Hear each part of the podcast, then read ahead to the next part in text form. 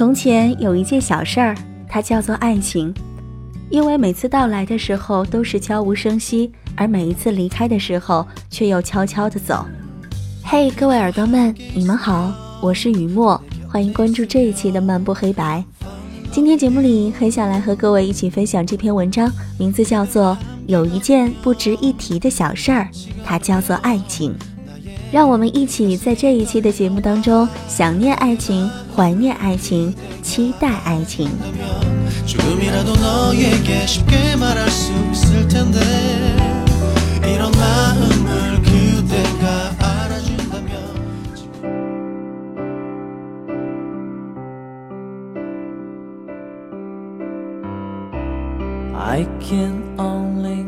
前两天看了一篇文章。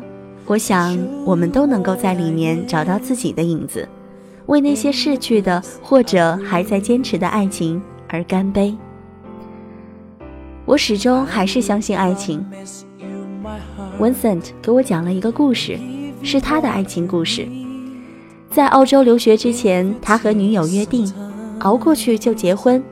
异地恋比想象的艰难，他是有骨气的人，宁可自己在外面打三四份工。也不愿意再伸手管家里要一分钱，累，真的很累。每天回到家吃了饭倒头就睡。至于女朋友，他是再想也做不到细心的关怀和陪伴，除了在生日和纪念日的时候为他写一篇长长的日志，唱一首深情的歌之外，他什么都做不了。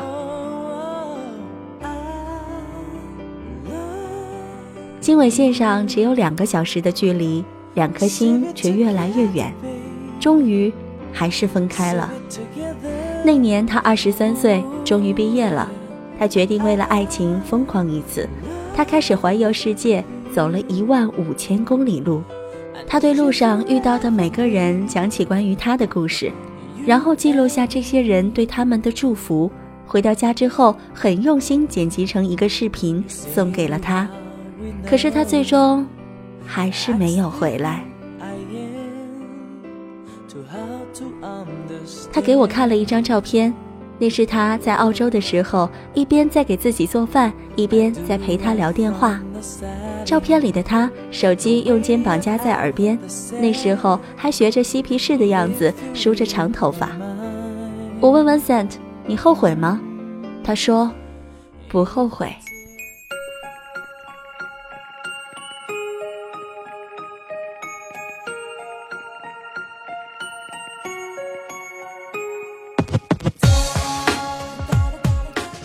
三个月前，在济南认识了 Chloe，她是个甘肃来的女孩，还在读大学，却给人一种成熟女性的强大气场。Chloe 很忙，大四了，忙着赶毕业论文，还要忙着找工作，还要忙着每两三个月就要飞到越南去看她的男朋友。男朋友是澳大利亚人，工作调动很大，前两年还在中国，去年就被分到了越南工作。明年按照预计的话，可能会在英国。Chloe 为别人写报告赚钱，每每攒了几千块就拿去买机票，去看他一个月，花光了回来再赚。济南飞到胡志明市往返就要两千，如果他搬到了英国，那么来回就是一万，这也就意味着以后 Chloe 想要再去看他一次，可能光攒钱就要半年。我问 Chloe 要坚持吗？她说要坚持。我问她值得吗？她说值。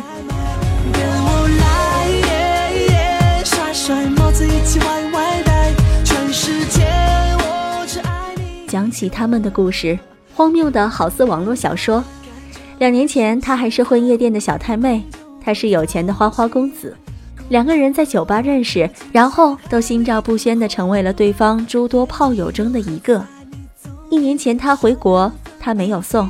两个月之后，他发来短信：“我下个月去尼泊尔，我想你。”他二话不说的就买了机票。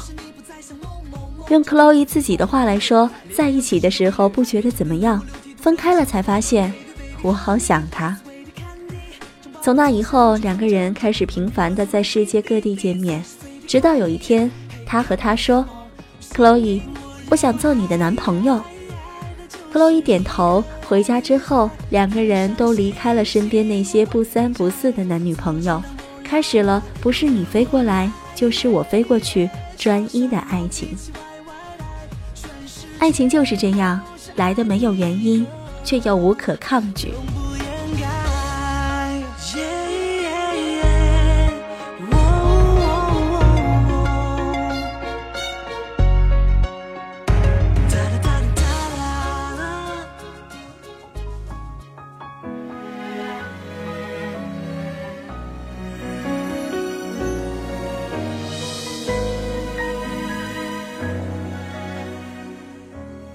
上天会很厚待那些勇敢的、坚强的、多情的人，这句话我一直都很坚信。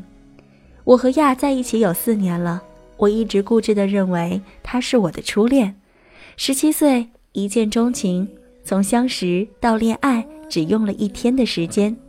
幼稚的时候也有过情书，也写了满满一本日记，还学人家绣十字绣、折千纸鹤。开始的一年里，煲电话粥花的钱比我十六年前加起来都要多。一点一点，我们长大了，不再相信友情饮水饱。他开始专注工作，我开始寻找梦想。他戒了烟，换了工作，离开家乡来找我。而当时的我刚刚看到外面的世界，世界比我想象的要精彩。年少的我无法安定下来。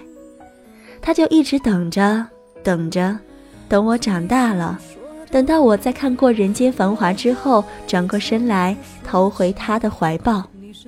他等到了，我回来了。成熟的爱情不再是茶饭不思的惦念，也不是为对方放弃理智的疯狂。成熟之后的我们，可以一起冒险，也肯共守平淡。细心经营着简单的幸福，也会不时的创造些浪漫和惊喜。现在的我们不猜疑，不义气，扎着根的成长，一步一步的向共同的方向努力着。你若问我要为一个人放弃人生的一万种可能，你愿意吗？我会说，我愿意。爱之于我，不是肌肤之亲，不是一蔬一饭，它是一种不死的欲望。疲惫生活当中的英雄梦想，而现在的我更是深刻的爱着。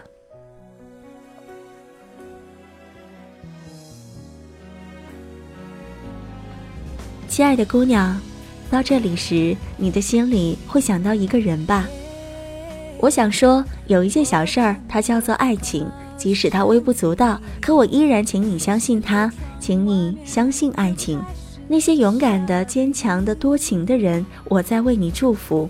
愿你有一个光明的前途，愿你有情人终成眷属，愿你在尘世间获得幸福。